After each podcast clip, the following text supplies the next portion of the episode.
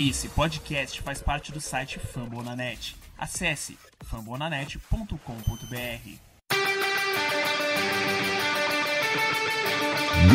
Go to rush.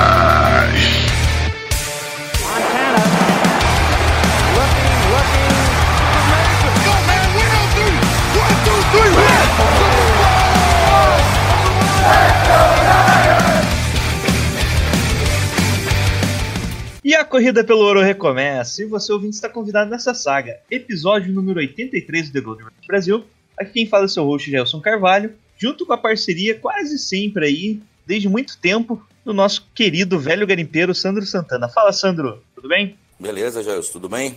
Vamos Tudo. em frente, 9 e 1 e tem mais pela frente. Isso aí, mais uns. Uma parte bem tranquila do calendário agora, pelo menos. Facinho. Oh. E aí, hoje voltou aí, depois de muito tempo, Lucas Teixeira, falando diretamente de Erechim, talvez, nunca sabe. Era um cacheiro viajante quase. Fala, Lucas. Fala, velho, você tá mudado a casa, cara? Tá diferente, né? Tá diferente. Hum, Você cheio nunca de- viu, nunca viu daqui tão, tão alto, né? Pois é, né? Tá, tá quase no topo do poste. Isso Tá, tá aí. no topo, né? Tá no topo. Tá no topo ainda. E hoje temos participação aí do especial do 2 Minutes Warning junto, junto com o Vitor. Fala, Vitor. Pessoal, prazer estar aqui de volta com vocês para falar do nosso Niners. Era mais esse ano. É, essa vez tá mais tranquilo pra falar, né? Outra vez que eu tava 08, Bens a Deus, a gente eu me acostumei, eu passei a minha vida inteira falando do 49ers e chorando, então é uma mudança bem-vinda. Bom, e hoje vamos falar do jogo contra os Cars, um jogo tranquilo, né? Final uma vitória de 10 pontos de diferença sempre é um jogo tranquilo. O placar mais mentiroso da temporada. E também vamos falar sobre o próximo jogo, mas antes, vamos para os recadinhos aí com a participação do Thiago Morto.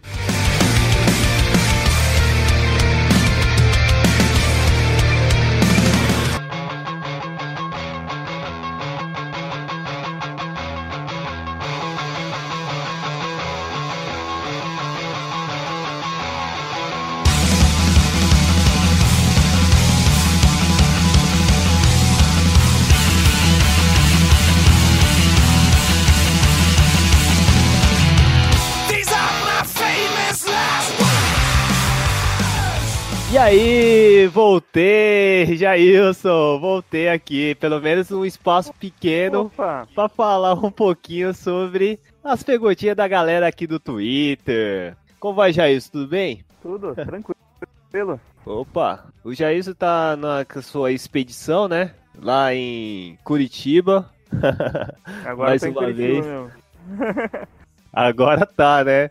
Agora Então tá em vamos lá. Então vamos lá, vou aproveitar que teve uns, uns problemas técnicos. Travou o computador, travou o celular do Jailson para falar das perguntinhas.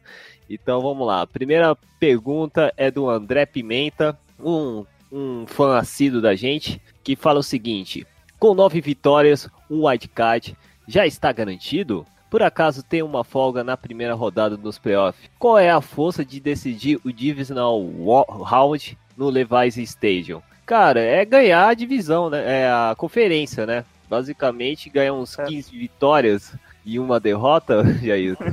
É, primeiro, com nove vitórias ainda não tá garantido não, né? Não, nós estamos falando de ainda não tá NFC. garantido. Acho que é, eu acho que vai, esse ano vai ser umas 11. Talvez um wild- wild- wildcard passe com 10, né? Que tem os Packers os Vikings disputando de um lado, né?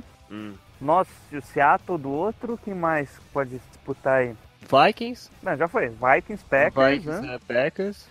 no caso a gente aí que tá falando com nove Saints. vitórias, Seattle, no grupo deu Saints, não tem disputa basicamente, talvez os Panthers, só que eu acho que não consegue. O Cowboys vai ser campeão da sua divisão, né? E com poucas vitórias, possivelmente. A menos que Sei, eles talvez embalem. Rams, né? Oh, já pensou três da mesma divisão, cara? Entrando. Não, mesmo assim é é, difícil, porque a gente ainda, é ainda joga contra os Rams, né? Então, É, Seattle também joga contra os Rams, então vai ser difícil. Então, pro, acho que sim, 9 acaba 9 para 10, eu acho que acaba garantindo o wild card. eu, eu pra mim, eu acho que 11 já é uma segurança pro wildcard. Não, o wild card eu acho que de 10 não passa, porque não tem um É, tá quase de- quase definido aí os times que Já. vão passar, né? sim, sim. Tem que decidir a posição deles. E aí, e decidir o Divisão War, o Round é ser primeiro, né? Pra É, só jogar ganhar. em casa. Basicamente, na verdade, a Divisional Round pra jogar em casa, só se você for o primeiro e o segundo, né? É, não tem outra escolha, é, não. é, não tem outra opção. São os únicos que jogam Divisional Round em casa. Então, e, consequentemente, são os times de bye, né? Na primeira É. rodada. Esse aí vai ser bem mais difícil. Muito difícil. Divisão Round, assim, é pensar muito à frente, né? Já chegamos o, o que era pra ser entregue o Shanahan. Tem mais vitórias do que derrotas. É a primeira É, vez de muito tempo, né? Ah, desde de Harbaugh, o, nossa franquia não tinha mais vitória do que derrota. Então, Só já é um bom começo. Na minha previsão ali da temporada com o Santos Santana, por enquanto tá certo. É só o Fernandes É. perder tudo o resto. Nem ferrando. Agora, agora eu tô gos- gostando, eu tô assim, me acomodando, cara. É muito legal. Você chega na rua, assim, os caras, é, Fortnite, parabéns tal. Cara, é muito bom a sensação, velho. Pera, quero- alguém chegou pra você e falou 49ers, parabéns, no meio da rua, Thiago? Sério, velho, sério mesmo. O cara é torcedor dos Packers. Torcedor dos Ah, Packers. tá. E olha só, cara, você fala. E eu assim com a camiseta dos Niners, aí o cara, ó, mano, parabéns, ó, nove vitórias, porra. Caraca, O mano. máximo, é o máximo que aconteceu foi quando um cara aqui que mijou a camiseta e falou: É, tem que aproveitar que tá ganhando, né? Deu quatro, três anos guardado aqui, ó. Poeirado, né? Tem que sair um Poeirado, pouco. e Cheiro de naftalina aqui do, do armário.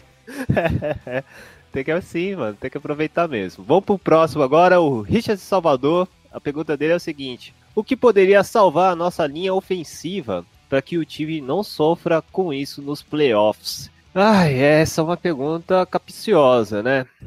Bom, primeiro que pros playoffs deve estar todo mundo inteiro, inclusive George Kittle, eu acho que só isso já salva. É os titulares bem ali, vol- voltando bem de lesão, né? O. Magli- Maglinch ali já tá quase no mesmo nível pré-lesão e o Joe Stanley voltando e tendo ritmo de jogo. Com isso, o Kittle, o Kittle também voltando ali ajuda muito a nossa linha. Isso, e os dois da ponta é o essencial, cara. É que tem que segurar o Jimmy.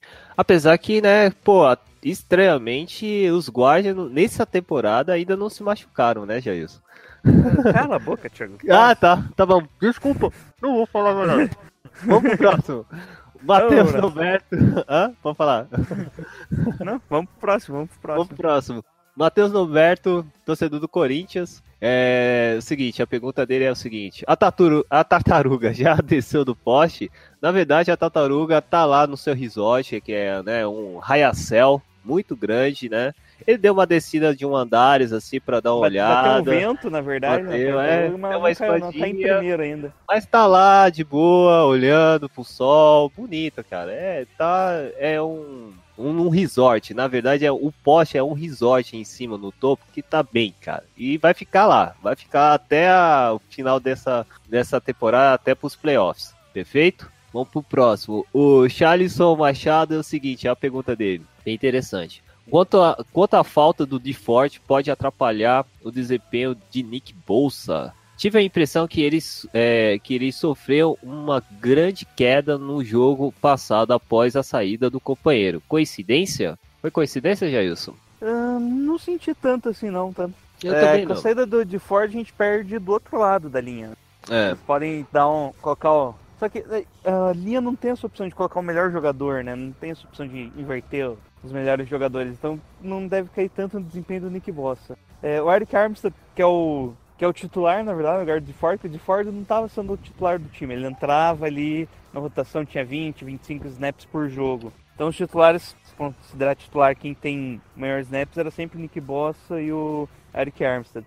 E, vai continuar, né? O problema é que com o passar do jogo a gente vai, vai cansar mais essa linha. Então pode ser que nos finais do jogo ali os, o- nossa linha esteja mais cansada, não consiga pressionar tanto o quarterback. Mas inicialmente, ali no começo do jogo, eu acho que vai ter o mesmo desempenho. Claro que o de Ford é, um, é diferente dos outros jogadores. A técnica dele é diferente, ele é um cara mais rápido. sim. O Eric Armstead, então o tipo de pressão que ele gera é diferente. Mas o resultado final acho que não vai mudar tanto.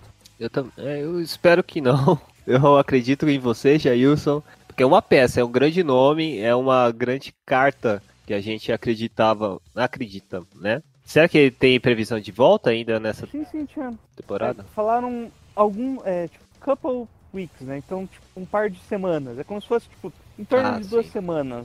Ah, co- contando que esteja lá Acho que contra uma os gíria pra Ravens, pelo tá menos duas ótimo. semanas. É, eu acho que não. Acho que depois dos Ravens. Ainda um pouco depois dos Ravens? Ah, É, tá eu ótimo. acho que essa sequência de três jogos aí pode ser que ele nem jogue, né? Eu até meio. É e assim, Que, que tá lidando com lesão, né? Então volta ali no. é, já era final ali esperado. dos três últimos jogos. né? Concordo. Então vamos lá, vamos pro próximo. O Paulo Souza, eu- o Souza da NFL, não sei se é Paulo Souza ou P Souza. Tá escrito P Souza, eu acredito que é Paulo. Mas vamos lá. O nosso jogo corrido não entrou nos últimos jogos, isso aí. Será que era só por conta das defesas serem boas ou descobriram a receita pra gente parar? Eu acredito que eles descobriram alguma receita, né, Jailson? Não, Porque não, não é como achei parar estranho. o ataque, eles estão. Eles escolheram parar a corrida, né? Isso, é uma opção que eles É, colocaram eles mais jogadores, colocaram mais jogadores lá na, no- na trincheira e parece que tá surtindo efeito, né? É, O, o, o Cardinals, que a gente enfrentou duas vezes, os dois jogos eles pararam a corrida e tomaram 400 jardas, né? É, Então foi uma escolha do time. Se você pode arriscar, né? O que eles estão fazendo. Estão arriscando que os nossos recebedores não conseguem separação. Pode ser ali contra o Seattle, o que aconteceu, uma- a gente teve problema com os drops. Eles conseguiam recepção, o Garoppolo arriscava o passe e ainda tinha os drops.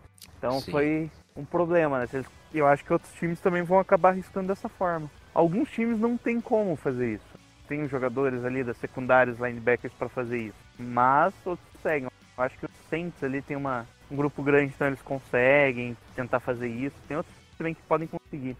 Mas talvez eu acho que alguns jogos a gente vai acabar vendo esse jogo terrestre entrando. E vale lembrar também que com a lesão do Kiddle, o jogo terrestre não entrou porque o É. Kiddle é, nosso principal bloqueador no jogo corrido. né? é um master plan, né, cara? O cara em qualquer canto ele vai abrir um buraco junto com a volta, né? Já o Caio Juiz, Juiz. né? Nossa, vai, vai ser muito bom. E é até bom que o Kido dá uma aguardada para vai vir os, os próximos jogos, cara. Vai ser pedreira atrás de pedreira. Então, dá um tempinho, um afôlego os principais jogadores que faz a diferença. É bom, cara. É bom. Às vezes você pode perder um para ganhar dois, três lá na frente, cara. Eu penso assim. É, vamos lá, vamos pro próximo, que é o, o Fornares Mil Grau. Olha só a pergunta dele, capciosa. De quanto vamos perder domingo nessa partida contra os Packers? Porra, sacanagem. 132 a 5. Olha só, o cara já tá já deduzindo uma derrota da gente. Porra, Mil Grau. isso- Wesley, depois que é espera- banido do próprio grupo, É, fica reclamando. É, fica assim, Ô, né? Pera pera um pouquinho, pera um pouquinho. Ô, JP, bane o Wesley quando você escutar isso aqui. Olha a outra pergunta dele, capciosa. Camp ou Garopolo? Ó, o cara já tá fazendo essas comparações, velho. Só pra matar o nosso lado é, emocional e racional, né, cara? Porra, Camp ou Garopolo? Eu, eu não vou, respo não vou Não responder. dá porque para responder. dos dois. Preciso dos dois. tapes. é muitas horas pra eu analisar isso aí, cara. Vai ser que, nem aquele programa do, do Gruden antigamente que ele tinha na ESPN, lá o do QB. QB Camp. Então, cara, é meio complicado. E a outra pergunta dele é: Arão vai ser sacado quantas vezes? Se possível, cinco vezes para ele sair do campo. E se preferência do segundo tempo, porque se for no primeiro, que nem do Bears, ele pode voltar e pode machucar a gente. Então é melhor no segundo tempo, assim. Não é, Jailson? Bem estratégico, para ele não voltar mais no campo. Então, qu- quatro sacks acho que tá bom. É, eu- Quatro é sacks, assim, tá bom. tá ótimo. Um no, no último drive ali que ele vai tentar a vitória e sofre o sack. na última descida. E de preferência do Amistad, né? Que ele faz aquele não, não, não, gestinho não, assim. correr. não. De um cara bem. Ah, bem Oh. pesado, pode crer, é Não, não, verdade. Não, bem desconhecido, bem desconhecido. Tipo, Quem? o Al Sharai lá, o Al-Shair, É, pode ser, né? Um o veloz. linebacker reserva ele- lá. Vai numa ele- blitz ali só pra parar a jogada. Que o, Robert Bem Sala lembrado. gosta de mandar blitz em terceira descida, né? Na terceira descida longa ali, ele vai mandar o rapaz linebacker e vai conseguir o, o sec. Bem lembrado. E a outra pergunta dele, mas aí isso, aí- isso é um dos mais capciosos. Lasanha ou estro- ou estrogonofe, Coca-Cola ou Pepsi? Porra, Lasanha Coca. lasanha com Coca. Eu também. fácil. Eu não tomo nenhum, nenhum bebida de cafeína, mas eu vou de Coca, vai. Lasanha e Coca. É isso. Coca e Pepsi patrocina a gente. Tchim! Próxima pergunta é o Felipe Medeiros.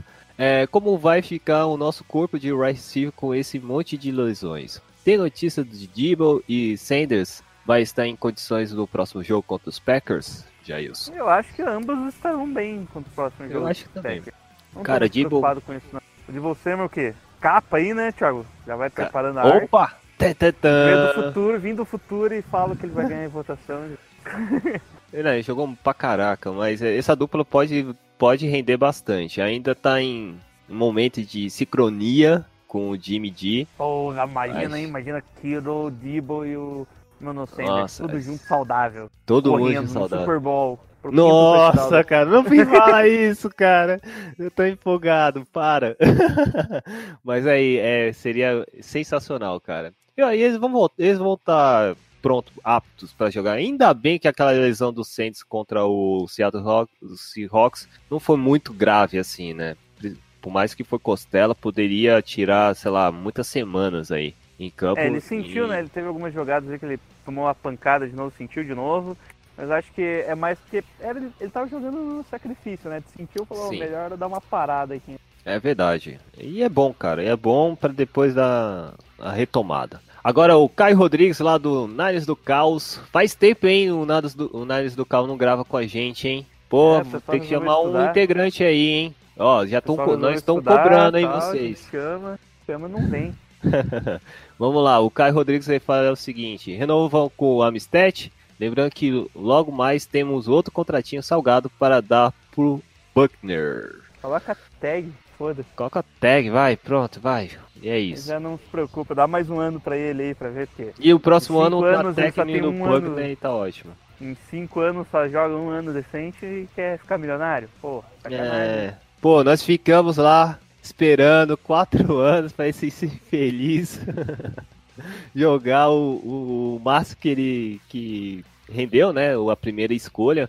O, o Amistad foi a troca ou foi aquele Garnett que foi a troca? O Amsterdã foi troca, só que a gente desceu, a gente cabeça no celular, gente. A gente trocou com Ah, os tá. Chargers pra quando eles pegaram o Melvin Gordon. Pixe, puta que pariu. Olha Eles pegaram só. o Melvin Gordon, a gente desceu e pegou o Er- Eric Armstead.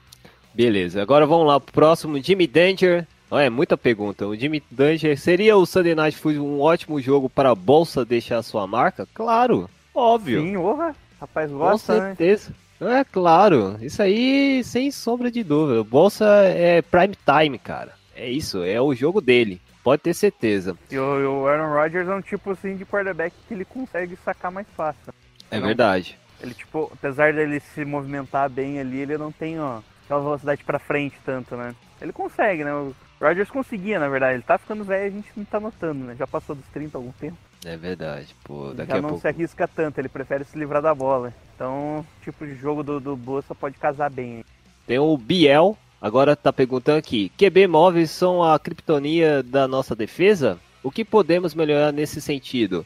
Não tivemos o jogo contra o Lamar Jackson. Vamos calma, Biel. Talvez até a gente consiga achar uma forma usando uma base de referência com o Russell Wilson, não é, Jailson? É, a gente comentou já no, no episódio, né? É. A gente vai comentar, na verdade, essa, essa diferença né, do Russell Wilson pro Kyler Murray, que ambos são QBs móveis, mas o desempenho deles não foi tão bem, né? O Russell Wilson jogou meio mal ali o jogo inteiro, daí no final ali que ele conseguiu implementar melhor o jogo lá no, no overtime, que ele conseguiu duas boas campanhas atravessando o campo. Deu uma combinando na interceptação no outro no field goal da vitória no overtime, mas durante o jogo ele não, não se deu bem, né? Então de- depende de como que o cara tá jogando. Agora o Kyler Murray, ambos os jogos ali foi, foi duro de ver, né? Ele aproveitou bastante ali e foi difícil marcar ele. Thiago, O Kyler Murray é uma formiguinha atômica, cara. É mais ou menos assim. atômica. É. Aquele TD que ele fez, parecia aquele espacinho assim de formiguinha, cara, com um capacete. Lembra do desenho? Lembra, né?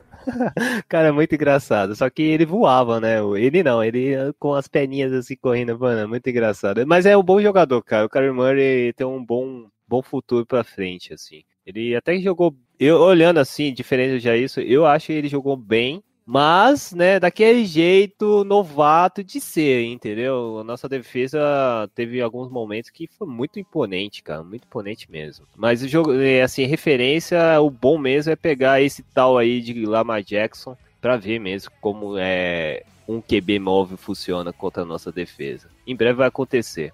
E o último é o Matheus Vieira, que é a pergunta dele é a seguinte, Jailson. Qual a melhor formação de defesa para enfrentar os próximos três adversários, que teoricamente serão os mais difíceis? Ó, são três adversários diferentes, né? O primeiro que é o Packers, que eu É. acho que a melhor forma mesmo é conseguir pressão com os quatro, os quatro DLs, que o Roger solta bem a bola, né? Sim. Então você não pode dar tanto espaço na secundária. O release dele é rápido demais. Isso, o release dele é muito bom. O segundo que é o. Contra o Saints já ou contra os Ravens? O segundo. É o Ravens. Ravens. Depois é Saints. Eu acho que contra os Ravens seria bom a gente tentar parar o jogo corrido mesmo. Forçar o Lamar Jackson a passar. Ele vai passar bem em alguns momentos, mas ele não vai conseguir passar o jogo inteiro. Ele sempre teve um problema de precisão no college. Tinha que E resolver cobertu- com o braço. E é um jogo E- de cobertura também, né? Porque tem o Marquinhos lá, que é um novato, corre pra caramba Marquise na Brown, né. Browns, né? Hollywood E, Brown. é, e aí tem uma.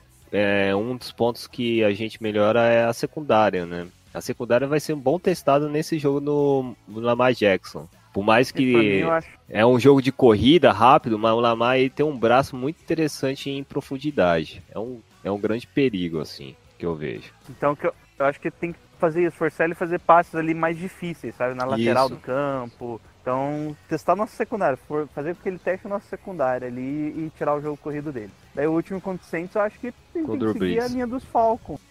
Que é até parecido do sistema defensivo, né? Do Don Quinn lá. Que é Armar o, bo- fazer blitz, né? é, armar o bolsão É, no, não, no- não dá tempo do, do Breeze ali lançar e que se exploda. é bom ou worse. Ou a gente toma um TD de 90 jardas ou é sacado.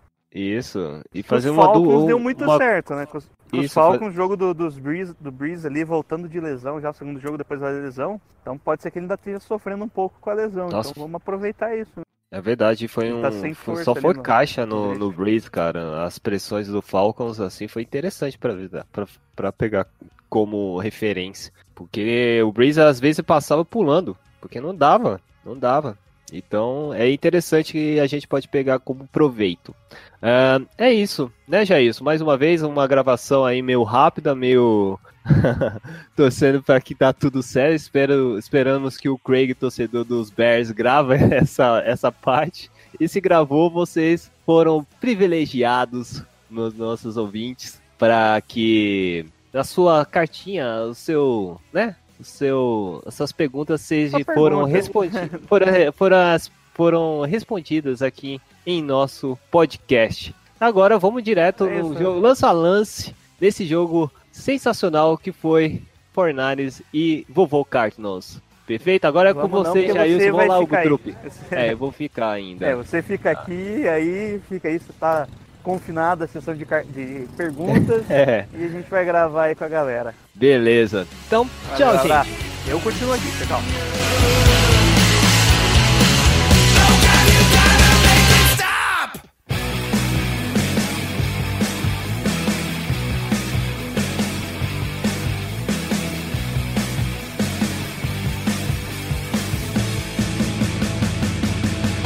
Então, recapitulando aqui o jogo da semana 11, o 49ers recebeu o Arizona Cardinals Levi Stadium, capacidade do estádio lotada, mesmo não indo todo mundo, né? No domingo, dia 17 de novembro. O jogo do segundo horário começou em horário do Brasil, acho que foi 6 e 5. E acabamos vencendo no placar de 36 a 26. Placar tranquilo aí com 10 pontos de vantagem, como havia falado anteriormente. É, estatísticas geral do jogo. Jardas corridas, o 49ers teve 34 jardas corridas, excelente número, em 19 carregadas. Enquanto o Arizona teve 135 jardas corridas em 25 carregadas e um touchdown. Já em passes tivemos um total de 424 jardas, 34 passes tentados, oh, desculpa, de 45 passes tentados, um total de 34 passes acertados, 4 touchdowns e dois, duas interceptações. Já do lado dos Cardinals foram só 150 jardas, 2 touchdowns, 24 passes completos de um total de 33.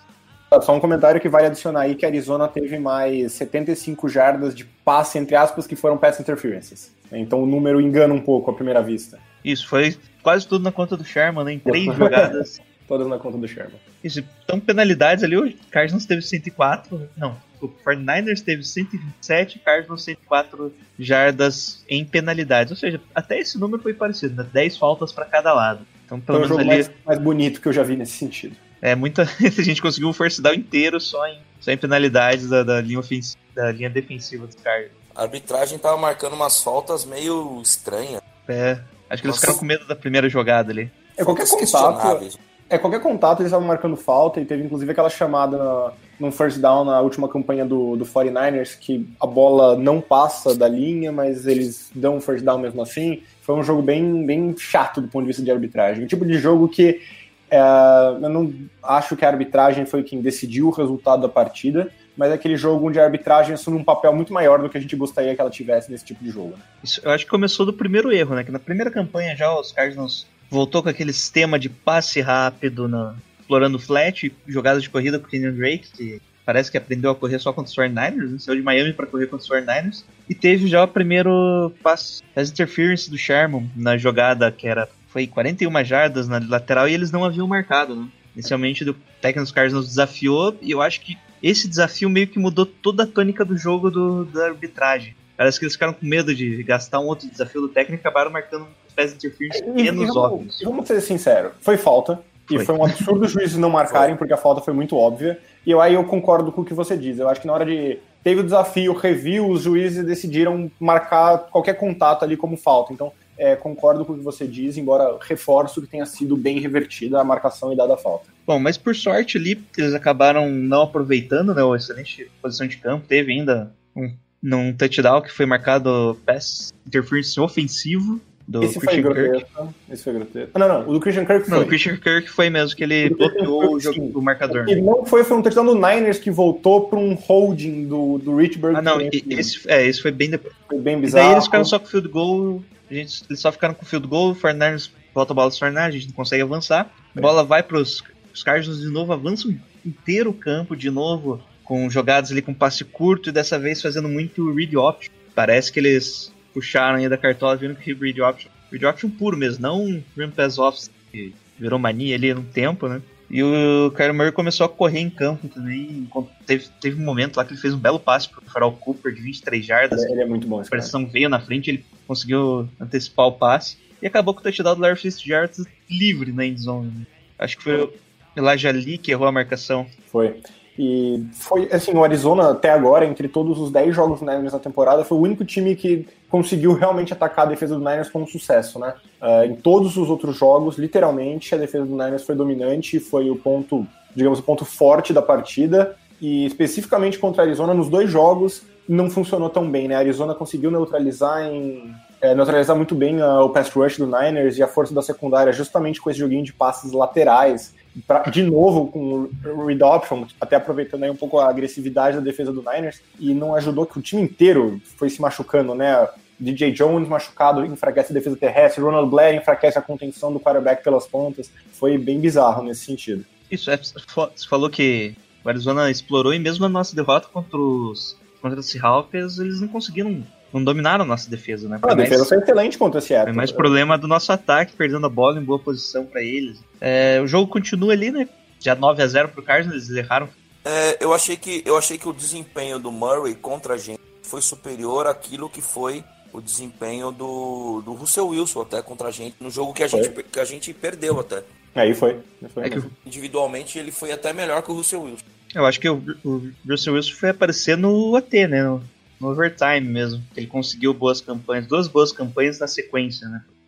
Até, assim, pro que a gente sabe que o Russell Wilson é e pro que a gente eh, sabe ou acha que o Kyler Murray é hoje, eu- em relação a esse nível, a esse baseline, eu realmente achei que o Murray jogou muito melhor do que o Wilson, embora, obviamente, o Wilson seja um grande QB que fez também umas jogadas decisivas aqui e ali, né?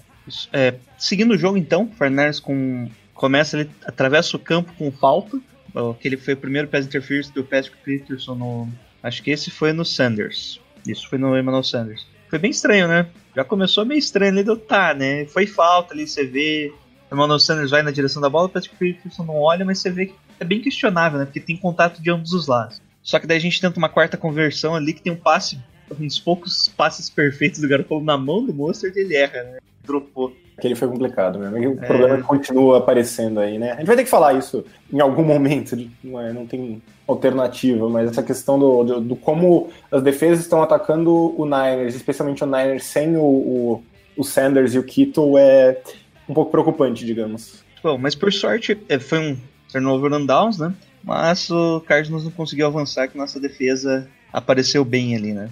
Fazendo pressão e o Murray sendo sacado e não conseguindo conectar nos outros passes.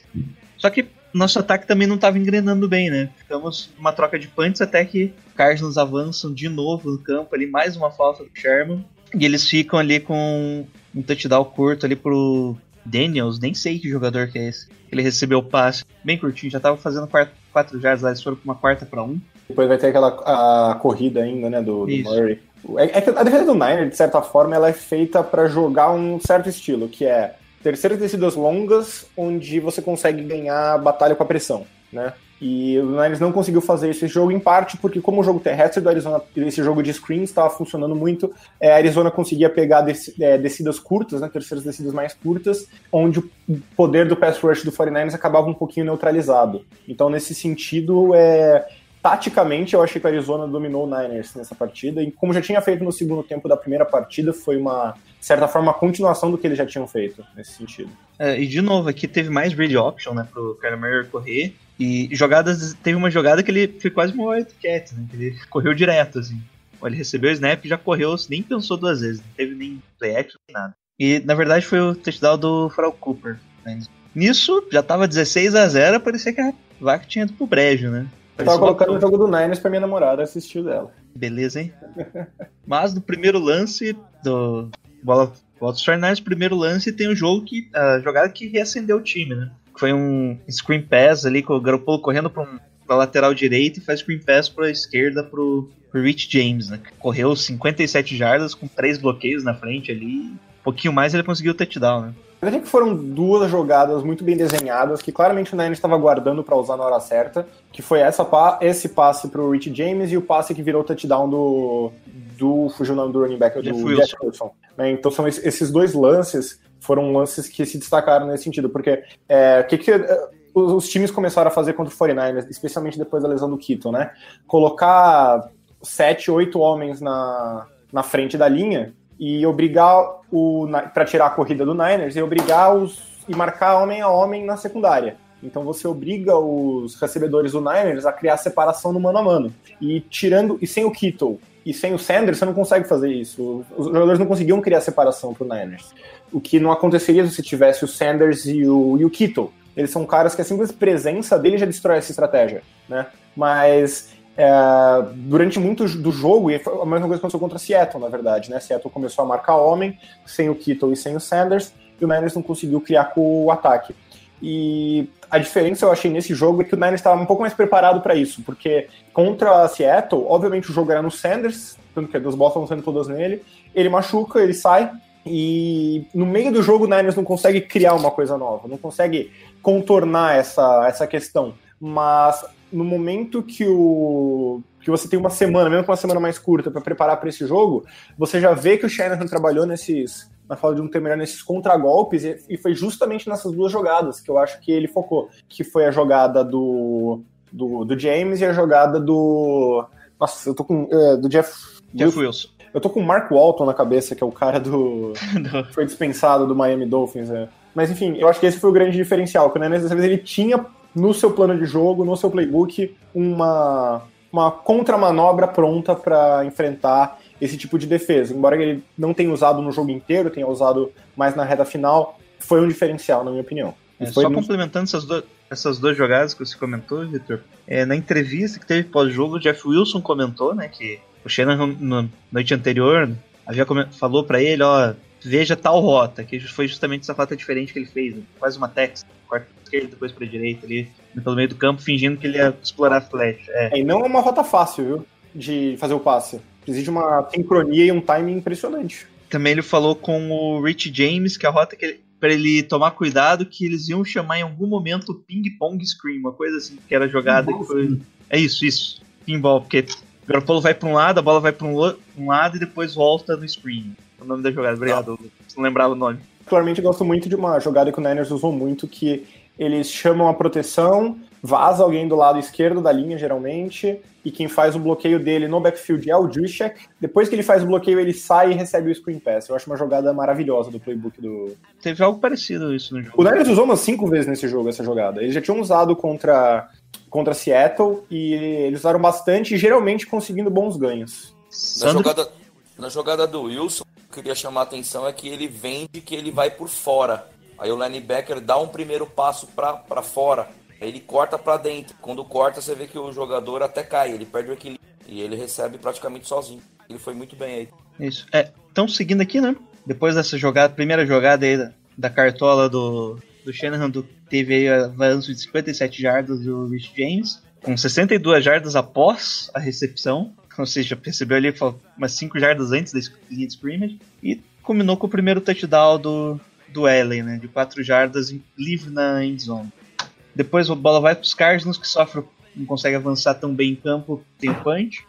É, aqui o Fred Warner apareceu de novo na Blitz, né? Aquela Blitz ali que tá virando padrão do Robert Sala, coloca o Fred Warner para blitzar no meio e coloca os quatro jogadores ali em volta, né, do Fred Warner, você vê ali, e bastante espaço, né, no wide nine mesmo, você vê, dá bastante espaço pro Fred Warner ali no meio e ele tá conseguindo dar penetração. Só que aqui parece que é menos um jardas pro Kylo Murray, mas com o Fred Warner fazendo o tackle. Consideraram como sec. Consideraram só o sec do de Ford, que um pouquinho depois acabou sendo lesionado. Graça também na Niners. Isso. Bola volta para os 49ers, que avançam até o field goal. Eles conseguiram uma boa posição inicial, ainda teve alguma. Foi aqui nesse lance que eu falei que teve. Que o, a linha ofens... defensiva dos Cardinals estava caindo no hard count do, do Garápolo, com várias natural zone infraction dos Cardinals. Ainda conseguimos avançar ali com mais uma penalidade do pass interference deles, que foi o Roswell que Aqui já comecei a usar, falar que eles estavam cavando a falta, né? Viram que os árbitros estavam marcando direto e começaram a cavar a falta. Uhum. Mas ficamos só com, com o field goal mesmo.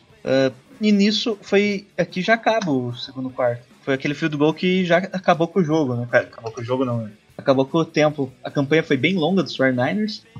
Só que a torcida não gostou, né, Lucas? Você que comentou lá no Twitter. Acho porque foi. Tinha uma terceira descida longa e o Shanahan correu. Terceira para 18, né? É, não lembro a situação exata, mas ele foi mais. Não sei se conservador é a palavra certa, mas. Não tanto de jogar pelo field goal, mas eu tava com a impressão, quase convicção, de que ele tava com confiança zero nos recebedores naquele momento. Especialmente numa situação mais. De, é, distância descida mais longa. Aí o pessoal não, não curtiu muito a decisão que ele tomou. Sandro, parecia estar tá desesperando, né? Tava 16 a 0 já virou um 16 a 10 e a bola voltava pros 49ers, né? Que deu uma esperancinha. Então, Ou já era confiança que ia virar mesmo? Não, não, eu, eu, eu, eu estava preocupado ao final do. deu, um, deu um sinal, né, de que estava começando a encontrar a forma de se marcar, né, as jogadas do Cardinals e no tempo a gente seguiu uma alternativa, mas depois eles começaram com uma. alteraram a, a forma de jogo de plano do quarto, com aquelas corridas pequenas que a gente vai começar a falar. Mas eu acho que o segundo tempo a gente equilibrou a, a, o jogo. É, daí começa o terceiro quarto, né, com o bola dos 49ers. E aqui não foi o.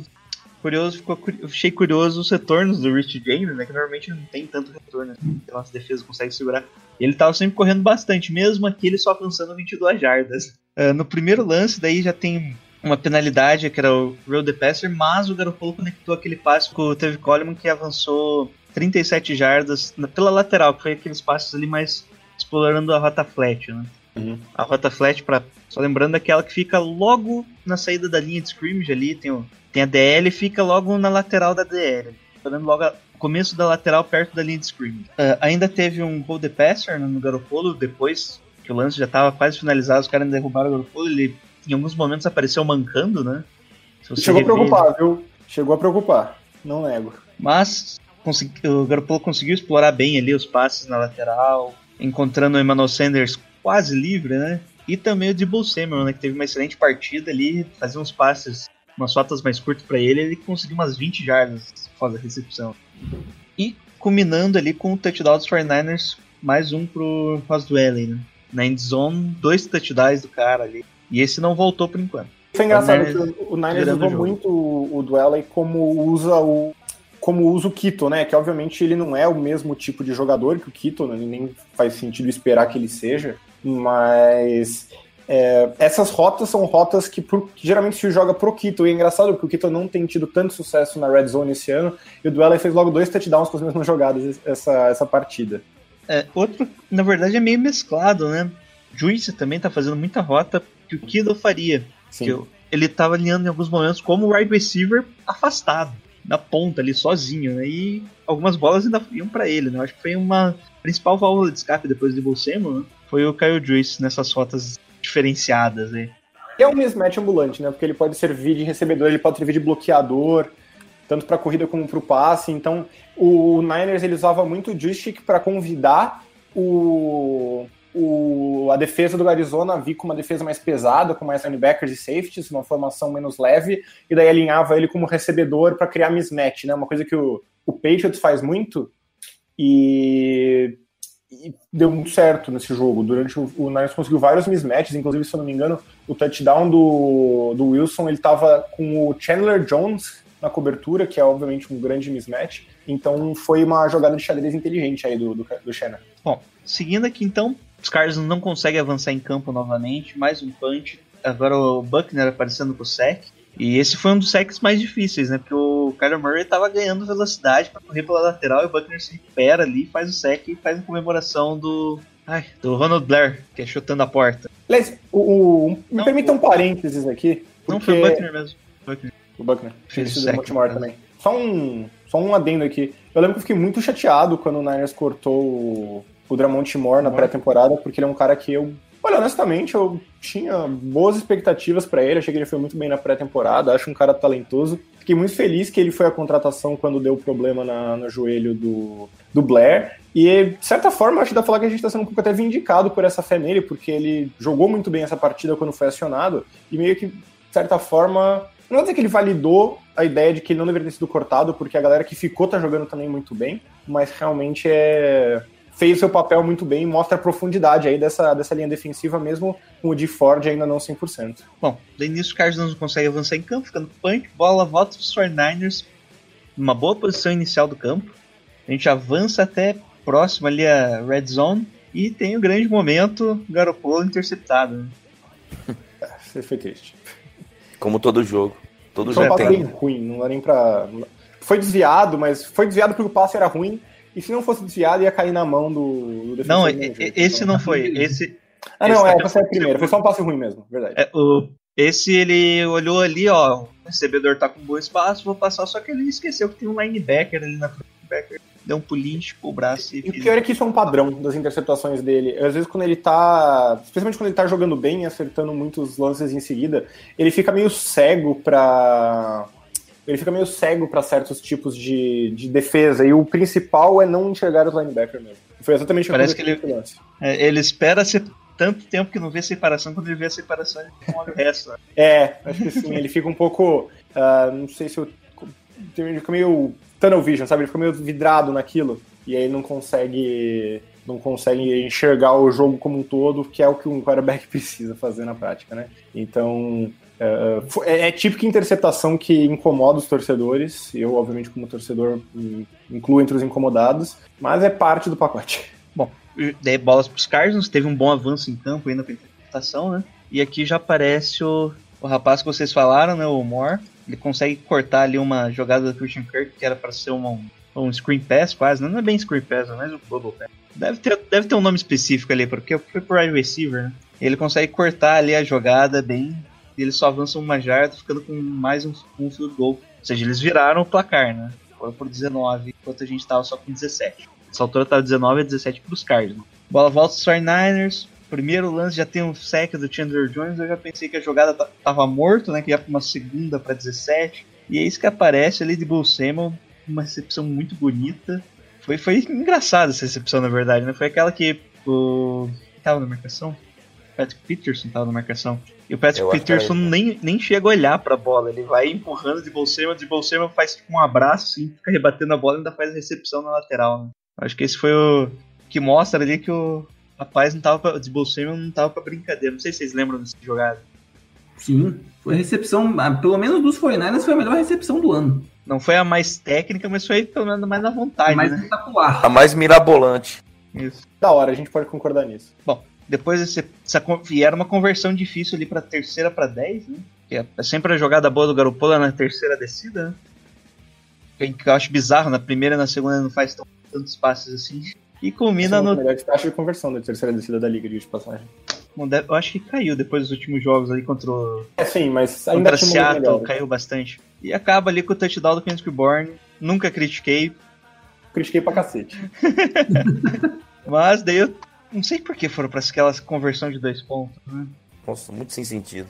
Vai ficar Tá ia, ia ficar para uma diferença de seis pontos, que não é comum, né? Tipo, dois field goals, ok, né? Mas se o cara fizer um touchdown e fizer um extra point, já tá na frente. Bom, foram para conversão de dois pontos e o Garoppolo se livra da bola. Beleza. tipo, no pior momento possível, né? Outros jogos, assim, outros lances que ele sofre o sec, ele... Último jogo que ele sofreu uns dois fumbles, assim, que ele podia se livrar da bola, não se livrou. Agora esse que não importa tanto o sec, ele prefere se livrar da bola. Ok, né? Vai entender a mente do rapaz. Melhor do que tomar uma pick two. É. Acontece. É mesmo, Existe, viu? Vale dois pontos. Existe, viu? Aconteceu no jogo esse final de semana. Aconteceu esse final de semana, inclusive, não foi? Aconteceu, não lembro quem, mas também aconteceu. Acho que foi, foi em Indianápolis, acho que fez isso. Será? Acho que sim. Sei que tá todo mundo Bom, comentando. mas aconteceu esse jogo. É, aconteceu esse jogo aí, esse final de semana. Bom, eis que Cardinals volta em campo e de novo ali volta ali pro que tava dando certo, que era corrida, tentar passe curto, tentar explorar mesmo a agressividade da nossa linha, né? que não, não controla tanto os gaps, assim, eles atacam os gaps e acaba sobrando mais espaço para essas jogadas mais curtas. E aqui que teve o touchdown daí de corrida do Kyler Murray, numa primeira para 10, ali de 22 jardas do nosso campo. Ele faz o read option lendo o Bossa, que vai marcar o running back, né? Que ele tava até combatendo bem o jogo corrido. Só que como era o read option, ele foi pro running back e ficou livre o caminho pro Kyler Murray, que ainda fez uns desvios ali bonito no meio do caminho e touchdown, né? virando de novo o jogo. Putz, graça. Bom pra caramba esse cara, viu? Eu tô com um pouco. Eu admito, não vou negar, estou com um pouco de medo de encarar esse cara pelos próximos anos. Tá? próximo. Não Eu só no acho que- futuro próximo, pelo futuro longo também, provavelmente. Bom, Futuro nisso, distante. 26 a 23 pros Cardinals. Faltando. Faltava quanto no tempo? Não lembro. Acho que aqui faltava 5, né? Hum, não lembro. É, Não de até cabeça, menos, né? viu? Eu acho que até menos, hein, Jesus? Não, faltava mais, faltava 6 minutos e 30. É? Que vai ter um momento aqui que aí sim, Fernandes avança em campo, já tava na linha. Garoppolo encontra bons passes ali com o Samuel, que nesse momento aqui eu acho que o, o Emmanuel Sanders saiu porque ele tava sentindo as, co- ah, as costas de novo. Ele, ele jogou poucos snaps, acho que ele jogou alguma coisa tipo 40% dos snaps no máximo, assim. Não foi tanto quanto se esperaria, digamos. Bom, daí avançou bem em campo, já tava na linha de 24 jardas do Arizona, ou seja, estava na linha do field goal, né, pra empatar o jogo. Esse Garoppolo busca ali o Ross Valley no, num passe mais longo, ele desvia a bola e cai no, pro Jalen Thompson fazer a interceptação com retorno de 18 jardas. De novo, interceptação do Garoppolo. Num Essa passe ruim. desviou. É, foi um passe ruim, né? Meio, meio torto dele, mas o Roswell desvia pro, pra interceptação do, do defensor. Em defesa do, posso- do- do Ross, a bola já ia ser interceptada de qualquer jeito, porque o cara estava exatamente na trajetória dela, o defensor. Ele só tem que fazer uma interceptação mais difícil. Pa- O passe foi ruim demais. Foi demais, né? Aí, Daí a bola vai pro Cardinals, faltando 4 minutos e 30. Já Meu bateu aquele desespero, né? Tipo, é hoje que a gente perde. Pros Cardinals, que ser bem feio pra gente na internet. Só que Fernandes força um and out com o sec do Eric Armstead, que tá jogando pelo contrato da vida dele, né? Resolveu jogar finalmente. E bola volta os Fernandes, daí uma campanha com 2 minutos no relógio, só passa. Tá vendo, gente? Não dá pra correr com faltando 2 minutos no relógio. Foi, e foi esse momento, não por coincidência, que aconteceu aquilo que eu falei, né? Que o, foi quando o, o Niners decidiu usar as jogadas que tinha desenhado para fugir do padrão, justamente porque não estava funcionando tão bem esse esquema repetitivo de simplesmente esperar os jogadores criarem separação, especialmente sem o, o Sanders, né? Isso, e, olha só, só ver. Faltando dois minutos no relógio, na linha de 35 jardas, foram um, dois, três, quatro passes completos, os quatro passes curtos. Ou seja, foi justamente fazendo que o Arizona reprovasse do próprio remédio, né? O próprio veneno. Finalmente, né? Finalmente, porque a gente sofreu demais com isso. E culminando ali com a jogada que a gente já discutiu do Jeff Wilson. Que o garoto mandaram um zero um cover zero, né? Ou um zero blitz, entende como eles chamam ali. Que é todo mundo marcação homem a homem, sem ninguém na sobra, todo o restante vai para as blitz, né? E o Garoppolo sofreu o sec ele bonito se não se livrasse da Sim. bola. Uma boa bola. E ele é muito, Chegou bom defensor. ele é muito bom nesse tipo de jogada, né? Essa de soltar Isso, é, a bola no último segundo, assim. É, com release bem rápido dele, né? E o É. Jeff Wilson entrou na, na endzone comemorando igual o. É? Que é Hall of Famer? Sanders? Isso, o Sanders, que ele tem um touchdown que ele comemora daquele jeito. Tem vários. É Foi como isso, né? Daí só.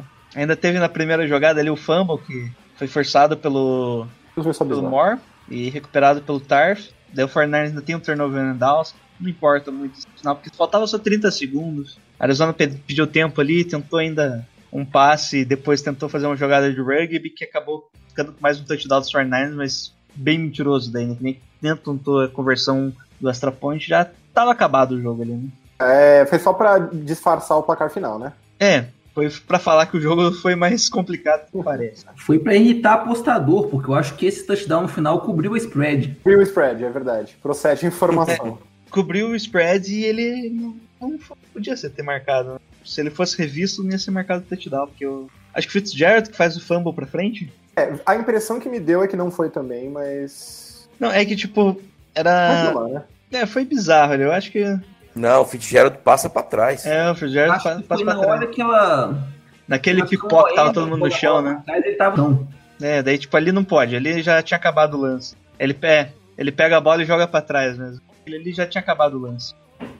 Bom, mas como não tinha muito o que fazer, os árbitros nem quiseram revisar, porque tinha acabado o jogo, né? Tem culpa, Placar pra final verdade. 39 a 26. É, e qual que foi a impressão geral sua do, do jogo? Você que não falou tanto aí, coitado. Olha, a, a óbvia de que o time fica muito limitado com os desfalques, especialmente no ataque, mas assim, vai ter que jogar muito melhor essa sequência de jogos. Com, com o Kiro, com o Breedle, sem eles, porque dá aquela impressão de que o gás tá acabando, sabe? Hum, Acho até um pouquinho injusto, porque realmente, assim, as lesões estão complicando muito, né? Toda hora é uma coisa diferente que você tem que esquematizar em volta. Então eu não.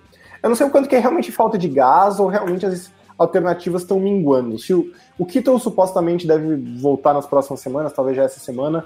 O Sanders tem que ver como é que foi esse, essa lesão que se reagravou. Mas sim, com os dois saudáveis, eu não me preocupo, honestamente. Eu acho que o Niners tem um ataque top 10 da liga, se esses dois, especialmente o Kittle. Eu não sei se existe um jogador ofensivo na liga hoje mais importante para um ataque, um não quarterback no caso, do que o Kittle. Mas a questão justamente é como sobreviver se eles não estiverem.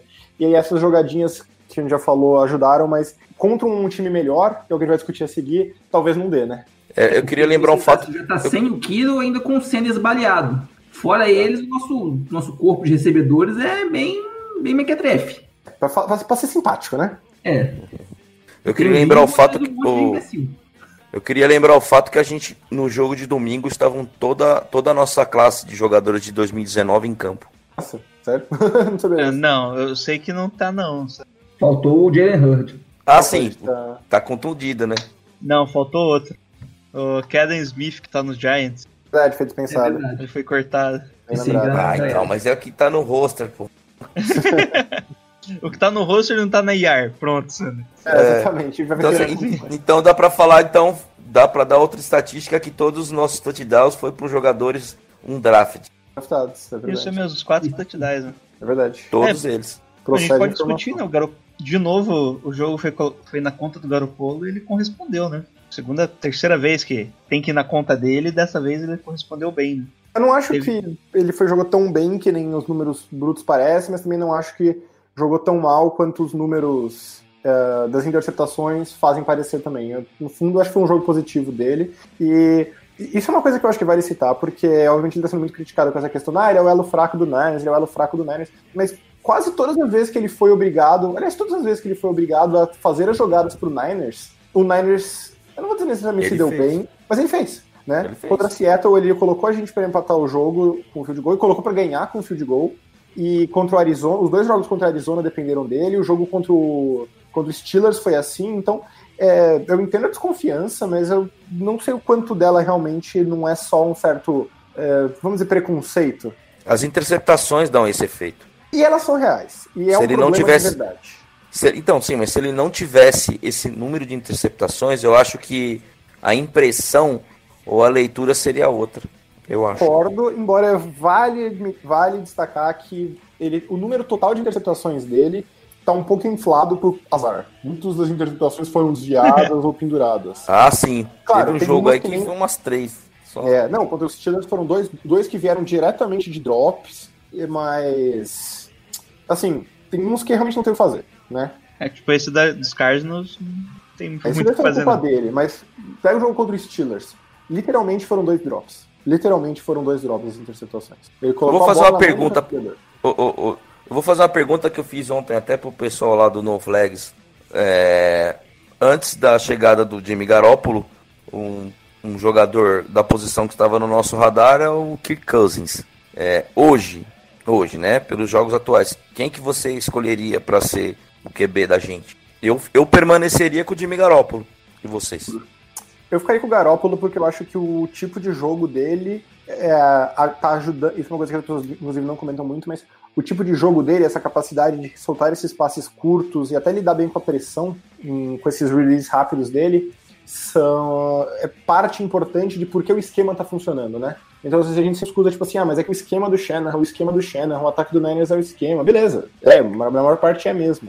Mas parte de fazer esse esquema funcionar é o que o Garoppolo faz. Eu não acho que o Cousins faria tão bem, embora eu acho que o Cousins talvez seja um quarterback melhor. Não sei. Acho que o, o Cousins tem aquela questão mental dele, né? Que é essa parte de passe rápido, é, de passe curto, ele, ele se dá muito bem, né? Mas eu ainda Pô. prefiro o Garoppolo pela parte de liderança, né? Os Kirk Cousins não passa, cara. Você não vê que os caras vão fazer um bloqueio a mais por ele, sabe? Parece que ele não, Verdade.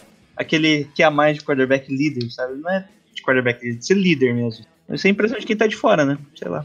Eu não sei liderança, mas confiança, certeza que ele não passa. Por mais que ele esteja fazendo uma temporada excelente. Assim, se o Niners depender do Garoppolo, eu acho que a gente já tá mal. Não, não por causa do Garoppolo, mas porque o time não é montado pra isso. É porque as outras coisas que o time deveria estar fazendo bem não estão acontecendo e eu me preocupo. Mas eu honestamente acho que se a gente chegar num jogo importante e a bola estiver na mão dele, e se o Kito estiver saudável, eu, eu acho que eu confio nele pra pra entregar. Ah, qual ano que os Falcons do Super. Bowl mesmo? Oi? Qual ano que os Falcons foi pro Super Bowl mesmo?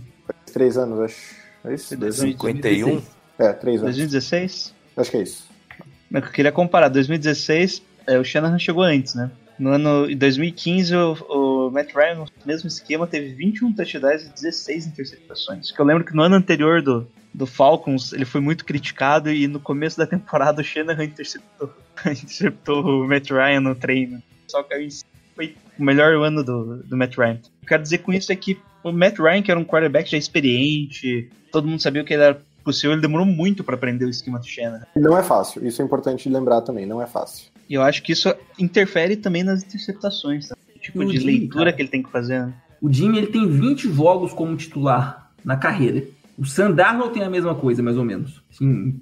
Não é absurdo. a Ele gente- ainda é um produto em desenvolvimento. É, ele, ele é É, basicamente um calor, um segundanista na prática, né? De certa forma. É, é só que só que você não tem também aquele. exemplo, Se fosse um se- segundanista mesmo, você ainda tinha uma margem boa pra trabalhar ele. Agora o você já não tem tanta essa margem né, de trabalho. Não sei, viu? Eu acho que tem mais do que mais do que parece, porque eu acho que essa questão de jogos de titular pesa muito. Acho que mais do que a idade, claro que a idade importa, mas acho que para um quarterback, ah, o tempo de jogo e de você ter situações de jogo, especialmente num mesmo esquema, eu acho que conta às vezes mais do que idade. O melhor exemplo acho que é o próprio Brady. né?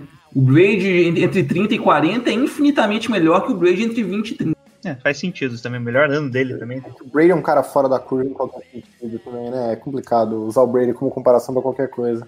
Não se com comparação falar que ele vai ser tão bom quanto, mas assim, pra que ele, vai, que ele pode melhorar muito ainda, mesmo já tendo seus 20 e tantos. Sim, é que eu digo que a carreira do Brady realmente, como um todo, não só como qualidade, mas como toda a carreira dele é muito fora da curva, é difícil de traçar paralelo, mas assim, não é não é um mau exemplo e acho que até tem outros de que se a gente procurar aqui a gente acha. Outros exemplos Romo.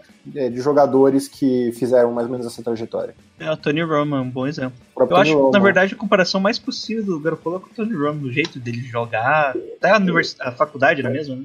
É, e vamos lembrar. É, e vamos lembrar. É, ele é um cara que ele tá voltando de lesão agora. Ele voltou no começo do ano, ele Ele ainda tá com a progressivamente proteção no joelho. É, ele progressivamente foi ficando mais confortável, foi recuperando o atleticismo, começou até a dar umas corridas aqui e ali, mas ainda tem chão para ele nesse sentido. Ele provavelmente não vai ser o quarterback que poderia ou deveria ser até talvez o ano que vem, entendeu? Então, eu acho que vale ter, um, ter isso na cabeça quando a gente fala discute o Garoppolo. Bom, é, referente ao ataque, mais algum comentário? Na minha parte, não. Não, é, Sobre a defesa, vocês acham mesmo que quarterback móvel surgiu? Vai surgir essa pergunta: e quarterback móvel é o problema para essa defesa ou para qualquer defesa? Qualquer defesa.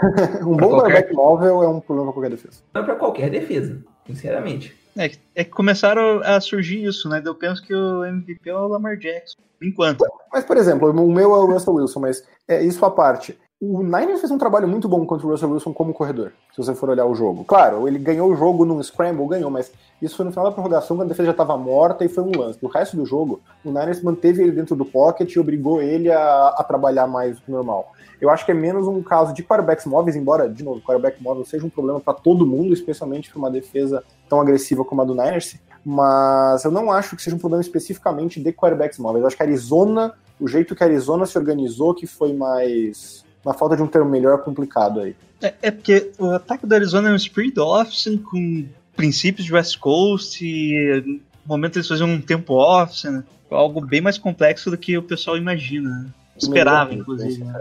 Bem rápido. Bom, e aí, agora vamos. Quem que você acha, Lucas, que foi o melhor jogador campo? Só uma, só uma, um adendo, Ah, Desculpa, pode falar. não, que o, o Kyler Murray ele começa a jogar bem contra nós, mais ou menos a partir do momento que o Con Alexander se machuca. Também. Que, que tira velocidade. Por mais que eu acho que ele esteja jogando bem, não dá nem pra comparar. Então, Negavelmente tira, tira muito da velocidade do, da, da, da nossa defesa.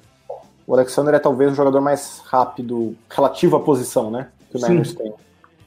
Sem a menor dúvida que faz falta, assim. Bom, é, até esqueci aqui, referente à defesa, né? A gente comentou do, do Mora aí jogador. voltando e aparecendo. É, antes só a defesa. O Mora aparecendo e a defesa apareceu em alguns momentos cruciais, né? Principalmente no final do jogo ali, conseguindo parar as conversões, né? Na terceira descida, então ali no finalzinho foi bem, né? Apesar do começo preocupante, parecia que o calendário dos 49ers referente à data tava, tá muito ruim. Tipo, primeiro que vai na semana 3, daí aquela sequência de jogo na quinta-feira, daí o jogo no, na segunda-feira e depois no domingo, sempre, de alguma forma, sempre a semana parece ser mais curta que o 49ers. Né? E a, a gente fez dois jogos com Arizona em semana curta, né, cara? isso, e a defesa tá, parece que tá sofrendo mais do que o ataque, né? Em questão de ritmo, parece que sempre fica mais cansada, mais rápido. né? A gente tá dando um pouco de azar nesse sentido, né? Acho que essa é a primeira vez que a gente vai ter uma. Desde o Bayern, acho que é a primeira vez que a gente vai ter uma semana mais longa até pra preparar. Teve contra a Seattle também, de certa forma, mas. É, semana curta, daí é. É bye, aí é jogo nas- em horário, horário nobre, etc. É complicado, viu? É um pouquinho complicado. Bom, então, pra finalizar aqui a parte do jogo, Sandro, quem foi o melhor jogador em campo? Debo Samuel. Eu ia falar, e por que foi o Debo Samuel? Rapaz, mostrou raça, hein? Nossa, foi uma válvula de escape, né? Isso, E ele apareceu ainda. Momentos difíceis, momentos cruciais em cidas longas. Jogou muito. Eu, eu fico com o Kyle Juszczyk. Eu acho que ele, até pela, pela, pela função de peça de xadrez e pela importância tática dele, eu acho que ele tem meu voto. E você, Lucas? Voto justificativa. Eu vou votar no Dibo Samuel também, porque ele, no momento em que tá todo mundo sentando malhos no- nos nossos recebedores, ele mesmo sendo um calouro, foi o único que chamou pra si, deu um, deu um passo à frente, está se transformando numa arma bem confiável. Acho que isso vai fazer muito bem pro, pro mental dele daqui em diante. O cara que precisa, né? Ele precisa dar esse passo, porque a gente já viu é, as deficiências desse time, especialmente no jogo aéreo, sem o sem o Sanders e sem o Kittle, e a gente ainda não tem uma noção muito clara de quando esses caras vão votar. Então, eu acho que essa, essa evolução é de crucial importância pro futuro do Niners. Bom, também fico com o Debo Samuel, tá? Apesar de querer até elogiar aqui, né, publicamente, para que ele fique sabendo que Kendrick Bourne escuta nosso programa, obviamente. Depois daquele jogo horrível que ele teve, né, nos últimos dois jogos, na verdade, foi mal, esse ele foi bem. Teve só dois targets que ele não recepcionou e mesmo assim não considera drops. Foi mais questão da. Que nem toda bola que ele. que vai na direção do wide receiver é recepcionável, né? Às vezes tem o cara no cangote ali desviando a bola. O que é bizarro, é, ele é um cara que, apesar dos drops, ele tem mãos muito boas. É, o, o Shannon comentou isso, né? Geralmente, eu, já, o Shannon falou que, se eu não me engano, ele acha que é mais um problema de, de concentração quando ele não pega, e eu concordo com o Shannon, embora, obviamente, o Shannon saiba mais o que ele tá falando do que eu, né? E, mas eu voto no Debo Samuel mesmo, que ele conseguiu um total de 134 jardas, uma, pelo menos metade disso só em, após a recepção. Teve uns 4 tackles que ele quebrou ali no meio do caminho, 8 recepções no total de 10 targets. Só tá faltando o touchdown dele, né? E é o É verdade. segundo, segundo jogo seguido que ele consegue 100 jardas, né? E primeiro. Não, desculpa. E é o calouro desde o Odell Beckham Jr. a fazer esse de dois jogos seguidos para mais de 100 jardas. E 8 recepções. Até o Pets tem touchdown esse ano e ele não tem. Acho que ele tem um touchdown, não tem? Não lembro. Acho que Tem, tem, né? tem. Um Tem, touchdown, né? Bom, e é isso. Então, o melhor jogador de Bull Samuel. E agora vamos falar aí do próximo jogo que é contra os Packers.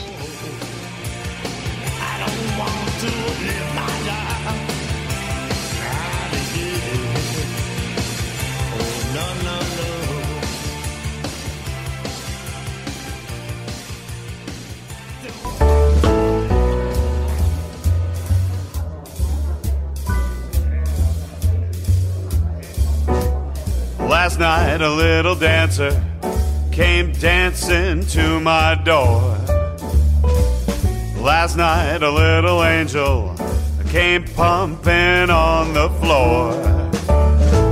She said, Come on, baby, I've got a license for love.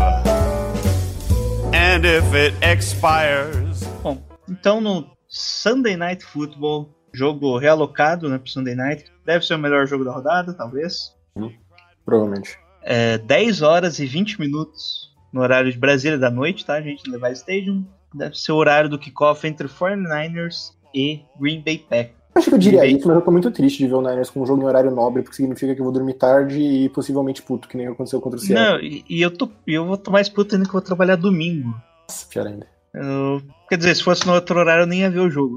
Mas eu vou trabalhar domingo e segunda de novo, acordar cedo pra trabalhar, né? Dureza. Não vai ser muito bacana. Dureza. É, segunda acordo cedo também é complicado. Bom, estatísticas gerais, né? Primeiro que o Green Bay Packers vem de uma sequência boa aí, tá com oito vitórias e duas derrotas, apesar que a gente tá com uma um pouco melhor, né? Com nove vitórias. Estão com o head coach novato, que é o Matt LaFleur, que inclusive foi o foi coach do Joe Stanley, né? Na, na faculdade, em Central Michigan. Ele era um dos auxiliares junto com o Robert Saleh. Olha que mundo pequeno, né? E os Packers têm aí como principais estatísticas, né?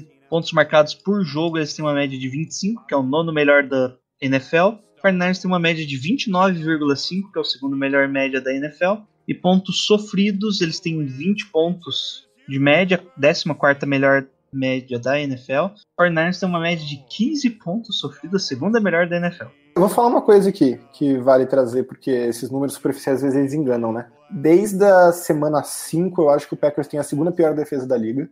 E ajustando para o calendário, eles são a 18 da liga e particularmente ruins contra a corrida. É a quinta pior defesa da liga contra a corrida no ano inteiro já. Então, é, o tem Eu acho que esse, esse quinto é a partir da quinta rodada, tá? Porque ele- o geral é 18. Não, eles são é, em DVOA, que ajusta por situação Ah, de tá, jogo, tá. eles são a quinta pior defesa terrestre da liga. Ah, Só tá, que- não. Tá. Tá Só que taticamente, o problema é que justamente o Packers é bom em fazer essa defesa homem a homem com os cornerbacks e preencher a linha de scrimmage. Então, meu medo é que se o, o Kittle e o Sanders não voltarem, esse matchup fica favorável pro Packers. Mas vamos lá, segue em frente. Bom, é basicamente isso, né? O 49ers tem, voltou a ter a melhor defesa contra, o- contra o passe, né? Só sofrendo 142 jardas de média contra 253 dos Packers, 23 da NFL, quase uma média normal, né? Pouquinho abaixo ali. E contra o jogo corrido, eles são vi- jardas totais a 25 da NFL, o 49ers é a 20 já corrigido aí por jogo. Bom, e aí, Sandro, o que, que você acha desse quar- quarterback novato deles, o Aaron Rogério? Coisa assim. Vai ser muito. É, eu tô na linha do, do, do Vitor. É um time bem equilibrado. É, tô tentando pensar num, num mismatch aqui pra gente. Kittle jogar o é um enxergar- mismatch, eu acho. É, então, exatamente. É, só a, a volta do a volta do Kiro vai vai puxar muito a atenção deles e eu acho que isso vai além do que ele vai ganhar sozinho também muitas coisas, muitas muitas jogadas e eu deposito muita confiança na, na, na volta do Kiro. Sem ele, eu acho que a coisa fica bastante complicada pra gente, mesmo jogando em casa, sabe? É Não sei. Só, só aqui do, do injury report deles, eles têm três só, né? Além dos que treinaram limitados, provavelmente devem jogar normal. O completo Adriano tá como questionável, o Jerry Alexander também tá como questionável, que é os dois jo- principais jogadores da secundária dos Packers. O Devante Adams deve jogar, que é o principal recebedor deles. Então, pequeno problema ali. Pra compensar o do nosso lado, o. Como que é o nome dele? O Winterspoon deve voltar. Como Não voltou, titular na verdade, né? Mas. É, ele voltou, só que Shanahan dessa vez não, não pegou. É, deixou no banco ali porque não vai cair de novo no conto do Jason Verde. No primeiro É. jogo que ele tava full, ele já colocou e tava totalmente fora de linha. E, e também, vamos lá, né? O, o Mosley tá jogando um absurdo. desde que, desde que ele assumiu a posição. Tem que, tem que ser dito. Não acho que seja uma grande perda em termos de qualidade, embora eu também colocaria o, o Witherspoon titular. Eu já arriscaria no jogo anterior, mas deu boa, né? Não, não tem como criticar. Uh, a gente tá com um grande problema de lesão para esse jogo, né? A maioria estão questionáveis, né? Para esse De- jogo? Como assim, para esse É, jogo? pro jogo de domingo. Não, não, assim, a gente tem um problema de lesão que não é para esse jogo, a gente tem um problema de lesão gigantesco. entendi, entendi. É, o linebacker lá, André, deve voltar, o Alshair. Ele tava no protocolo de conclusão. Ele ainda tá treinando, mas ainda tem o. Se eu não me engano, é na sexta-feira que ele deve fazer o protocolo final lá, que daí o pessoal considera que ele saiu do protocolo de conclusão completo. Matt Breda não treinou, Tevin Coleman não treinou, mas é veterano, né? No descanso é veterano. Rob Gold não treinou, tá com problema ainda no quadríceps. Jay Jones treinou limitado, aqui, apesar de que na, na lista não aparece. George Kittle não treinou. Isso é o que preocupa. Esse é o que preocupa. Né? Stanley e Emmanuel Sanders também não treinaram, só que os Emmanuel Sanders eu acredito que acabe jogando, o Stanley não. É, o Stanley já acho que já tá oficialmente, tipo, não fora do jogo, mas já te falaram que acho que vai ficar algumas semanas no plural de fora. E isso obviamente implica que vai ficar de Ah, fora. bem lembrado. O D. Ford, como teve a machucar, a lesão dele, ele provavelmente fique duas semanas fora. Desculpa. O D. Ford. De Ford também já não tava jogando, então. É, ele já tava entrando só em. Desde o começo ele tava entrando tipo em 20 snaps o jogo inteiro, né? Tá entrando numa É, que era rotação. um problema no joelho. É. É, que era um Entendi. problema no joelho. Esse aí agora é na coxa. E só machuca também, né, coitado? O cara não consegue ficar saudável uma semana, impressionante. Bom, e aí, como que. é? Esse, na minha opinião, dos próximos três é o jogo mais ganhável. Eu acho que ele é essencial que o Fernandes ganhe bem. O que, que você acha aí, Lucas? Olha, eu tô tentando lembrar aqui, quando o Green Bay perdeu pro Chargers, eles fizeram um jogo pavoroso nas trincheiras, que é onde eu acho que a gente pode dominar também. Mesmo sem o Staley, mesmo sem o de Ford. Foi um jogo que o o Melvin Gordon, acho que já tava. Já foi o primeiro jogo que ele voltou, alguma coisa assim. O Austin Eckler jogou muito. E o acho que a melhor forma de você defender o Aaron Rodgers é deixar ele quietinho na, na sideline. Então acho que a nossa maior chance é essa. Vai ser muito difícil a gente se estabelecer nas trincheiras se o Kittle não jogar. Do lado ofensivo. É que o Kido tem essa parte de, do jogo corrido, né? Ele é provavelmente o melhor bloqueador do time inteiro, né, cara? Tirando os bloqueadores de ofício, né? E não, não só como o, o bloqueador em si, mas se você quiser encher o box com o Kittle dando ali, boa sorte, né?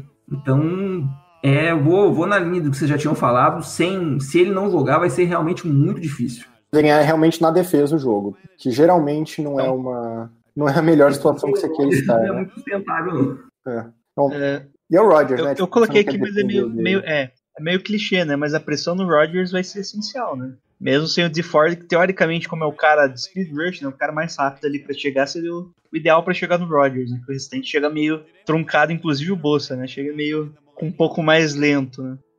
O que não é, também é o ideal ali. Porque sabe como é que é o Rodgers, né? Você dá um pouquinho de espaço, já viu. Bom, é, eu- Agora, É, por outro lado, eu acho que o maior problema do Packers, ofensivamente, tirando as lesões, é justamente uma linha defensiva que pressione o quarterback. Então, se o time conseguir fazer isso, eu acho que vai ser difícil. Mas se conseguir fazer isso consistentemente, é uma coisa boa. É, o Packers tá com, tá com um bom grupo ali, né? Roubou os caras do- de Washington, né? O Smith ali de Washington, É. na free agency, e estão conseguindo pressionar bem o quarterback. Apesar que esse tipo de pressão não é uma, não é uma coisa que atrapalhe tanto, né? O, o o jeito do jogo do Garoppolo. né? Esse, essa questão me preocupa menos, honestamente. Eu acho que é mais a questão do se o Niners consegue ou não pressionar o Rodgers. Então, o que, que você acha que é a principal chave do jogo, Sandro? Pra vitória dos É. 49ers, né? Todos os Packers. Cara, é difícil a gente fugir dos clichês e das. É, eu acho que é importante ter o Kirill em campo. é, tenho dúvidas se ele tiver 80%, se eu colocaria ele ou não. Não sei o que eu faria, porque é um jogo tão importante, né? Todo jogo é importante para playoffs, né? Para definir, um jogo que pode definir a nossa saída aos playoffs, né? Que já alcança 10 vitórias. É um jogo que Dificilmente sai muito uma disso, é verdade. é, então, uma vitória defende, é, define a ida ao playoff, mesmo que seja o wild card. Ah, sei lá, vamos tentar pressionar ele com quatro jogadores. Não sei. Torcer para um bom desempenho dos nossos linebackers aí, para conter o Fred Warner e melhor aí, contendo o jogo corrido aí. o É, que me preocupa eu é acho o que é isso. nesse sentido. O que já, já deu trabalho pra caramba contra a Arizona, né? Eu com o Aaron Jones, muito perigoso. É, vindo o Keaton, tem que ter a presença do Kiro e a nossa defesa é, tentar pressionar com o mínimo possível de jogadores. E senão o, o Rogers castiga mesmo, né? Então. Tem piedade. E outra, né? Se, é, se o nosso jogo corrido melhorar, também ajuda, né? Melhorar nossos bloqueios aí, porque 34 jardas no último jogo, nossos últimos, sei lá, três jogos aí, o jogo corrido sumiu, cara. Então, É verdade, mas eu acho que já é um pouquinho reverso. Eu acho que a questão é, enquanto o Niners não conseguir castigar com o passe, os, caras, os adversários vão continuar enfiando oito jogadores na linha. E, obviamente, não quero cair nisso de novo, mas é, depende muito, obviamente, do, do Kittle voltar, porque ele é um cara que sozinho quebra essa, esse tipo de defesa. verdade. Bom, é, eu acho ali que o- a dupla que os Packers estão fazendo do Aaron Jones com o Jamal Williams é, pode machucar ali nessa linha, né? Segurando bastante jogo, que a gente tá sofrendo um pouco também com o jogo corrido. E é aquele problema, né? Se o jogo corrido deles entrar, o Roger vai ficar tranquilo no pocket ali, vai cair no play action. Eu acho que pode complicar nessa parte o jogo, além deles ficarem mais tempo em campo. Ah, Lucas, já falei o que, que você acha do jogo e chuta um placar aí. pra- Vou na mesma linha do que a gente já tá falando nos últimos minutos. Muito George Kittle, pressão com quatro jogadores e preferencialmente deixar o Rodgers quietinho na sideline pra esse ano aí, ó, a noite lá da, da Bay Area. Aquele ar de pouquíssima qualidade, ficar respirando aí lá na sideline. De tarde, na verdade, né? Olha, acho que vai ser um jogo de bastante pontos. Vou chutar aí 30 a 21 pra gente, vai, otimista. 30 a 21. Ou 9 pontos no- do tipo do Cardinals ou 9 pontos mais tranquilo? Por favor, mais tranquilo. Tudo Ah, não, acho que o tipo do Cardinals, cara, porque esses nove pontos é bem otimista. Então acho que não vai ser. Vai ser tranquilo assim, não. E aí, Sandro, o que, que você acha? 17 a 14 pra gente. Ô, louco, que falta de confiança. Esse, esse, esse jogo eu tô bem temeroso. Mas acho que é o mais ganhável dos três, né? Acho que é. Mas é, é assim, não é NFL, né? Porque ela é. Tipo, NFL é um bagulho difícil de prever, né? É, olha, eu acho que vai dar 24 a 20 pro Niners. Se- Mas eu tô fazendo isso otimista de que o Kittle vai jogar. Se não for jogar, muda um pouquinho minha perspectiva, mas vamos ser otimistas. 24 a 20 com uma campanha de, de touchdown do Garoppolo na última, no último quarto.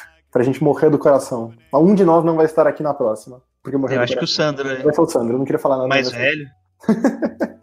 Mas Esse último jogo aí quase que eu não vi o final. Eu tava desligando, eu já ia desligar a televisão, tudo, já ia sair das redes e só depois que eu voltava, porque eu já acho que eu pensei que eu ia passar mal. Eu ficava mudando, eu ficava mudando pro, Tá pro louco, jogo cara. do. pro jogo do Patriots que eu tinha na minha namorada. Quando eu não queria ver, eu tava com, quando eu tava com medo que ia dar errado, eu mudava. No meio do jogo eu coloquei no Red Zone, no Red Zone mesmo. Ah, pô, vou assistir, vou ver outra coisa aí. Mas depois eu acabei voltando pros 49ers. Bom, É, eu não, acho que vai ser. É, eu acho que o jogo vai ser mais tranquilo que a gente tá esperando. Eu acho que vai dar uns 32, placar bizarro aí, você gosta, Bora. a 13. Ô, louco. Tá um bom valor, assim. Eu acho que os Packers ali, se o jogo não começar bem pra eles, eles vão desistir rápido. Porque eles sabem que esse jogo pra eles não importa tanto. Acho que o, o problema é quando a gente pega, tipo, o Seattle e pega Cardinals é que eles sabem que o jogo importa muito mais.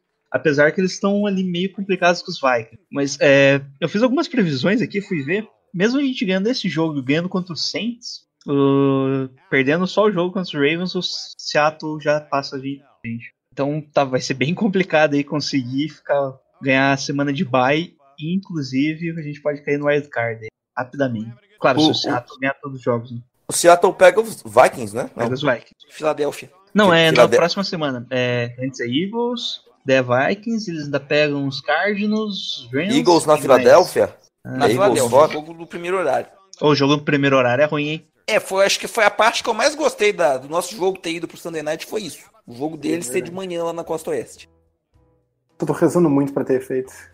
Porque, assim, sendo bem objetivo, Seattle não é um time tão bom quanto a campanha indica. Todas as estatísticas, todas as estatísticas avançadas apontam nessa direção. Mas tá na hora de perder um jogo também, né? Tipo, já deu. Perdeu um jogo com um time fácil, tipo que Eles deveriam ganhar devido à campanha. Tá bom demais. Mas a gente sabe que, que a vida de torcedor do Niners não é fácil. Quem é torcedor aqui sabe isso perfeitamente. Vai chegar no finalzinho, o Russell Wilson vai virar um jogo. É, Esquece. então é isso. Obrigado pela participação de vocês aí. Façam seus jabás. Lucas, Tava sumido, né? Tava perdido na vida. Tem um motivo pra sorrir. Não queiram, fica aí a dica pros ouvintes, não queiram trabalhar numa empresa que atua com e-commerce no mês de novembro. É o caos na sua vida. Você não vai conseguir fazer mais porcaria nenhuma. Inclusive, fica aí a, a confidência. A gente tá gravando isso aqui na quarta-feira. Amanhã cedinho eu vou pegar a estrada porque tem que aturar cliente enchendo o saco. Mas enfim, tamo lá no Twitter, 49 Brasil underscore. Nada disso vai impedir a gente aí de passar raiva com esse time de novo no domingo. Sandro? Bom, estamos lá no Twilder, arroba velho garimpeiro, fazendo as nossas lives pós-jogo, quando os horários são possíveis. E todo domingo estamos lá torcendo muito, passando nervoso, passando mal, mas vamos em frente. Isso aí, valeu, Sandro e Vitor. Faça seu jabá. Pode falar até do livro de basquete. Só Pô, tá liberado falar de outros esportes aqui? Pode. Bom, eu sou o Vitor, o meu perfil no Twitter é o arroba TMWarning, que é a abreviação de Two Minute Warning. E para quem gosta de basquete, também tem um podcast, que é o Na Era do Garrafão. Você encontra em qualquer agregador de podcast ou no Twitter, na arroba Na Era do Garrafão. E eu também lancei um livro recentemente sobre a história do basquete, que é uma das paixões da minha vida. Eu quero aproveitar aqui para falar que a gente já vendeu 300 edições, então tá muito, muito bom mesmo. E estou muito feliz com essa repercussão. E a gente vai fazer uma quinta tiragem agora, talvez seja a última, então quem quer o livro, eu recomendo que corra lá no www.tmwarning.com.br, procura lá o Era de Gigantes, acho que é o primeiro post, e já garante a sua edição física, porque depois disso, possivelmente, só a versão digital. Falar, tem a versão digital também, né? Mais barato, mais em digital, conta continua. pra quem, pra quem gosta. É, é mais barata. Tá, aí é só entrar na amazon.com.br, que tem que ser a Amazon brasileira especificamente, e procurar por Era de Gigantes. É o mais vendido da categoria, facinho de achar. É, Ô, Vitor, uma barato. pergunta. É. Eu ouvi os podcasts na Era do Garrafão, o começo é sobre a história da, da, da- do basquete e tal. É mais ou menos isso que você colocou no livro, uma das partes? Coloquei. É, o livro é sobre a história do basquete como um todo. Eu coloco ele com textos separados, mas cronológicos. Ele, ele, ele puxa muito. Eu falo um pouquinho de algumas questões da NFL, mas muito por cima. Eu falo realmente a história do basquete, que é o, que é o livro. Legal. Bom, e é isso. Obrigado pela participação aí do, do grupinho seleto, né? Aqui quem fala é o Jailson Carvalho, do The Good Rush Brasil. Você pode encontrar a gente no Twitter ou no seu agregador preferido de podcast. Inclusive, estamos no Spotify e no Deezer. Pode procurar lá por The Gold Rush Brasil, tem que digitar inteiro. É uma desgraça. Colocar só The Gold Rush aparece, sei lá, até New Young deve aparecer, mas não aparece a gente. Você tá ligado que eu mudei, eu, eu abreviei pra TM Warning, porque toda hora eu tinha que falar, entra no meu site, é 2-minute-warning.blogspot.com. Aí enche o meu site, enche o meu saco. A gente, quando. Bom, sei, depois eu falo no nome, óbvio, o que aconteceu pelo nome. Mas é isso, pode procurar a gente lá. Qualquer coisa tem no, no Fumble da Net. Você procura lá no, no grupinho ali de afiliados. Tem Gold Rush Brasil, tem esse episódio aí que já estamos no episódio 83 da Gold Rush Brasil. E é isso, estamos seguindo aí sempre com um episódio semanal pra vocês. E vamos lá, Go Niners, né? No 3, podem, nosso grito de guerra aí. Todos prontos? Um, dois, três e. Go, Go Niners! Vamos ganhar. Eu tô, Valeu. Eu, eu tô otimista, que é sempre um mau sinal, porque isso quer dizer que eu vou ter meu coração arrancado de jeito diferente, mas. You were the first for me. But you turned me out, you dropped a bomb on me. Baby, you dropped a bomb on me.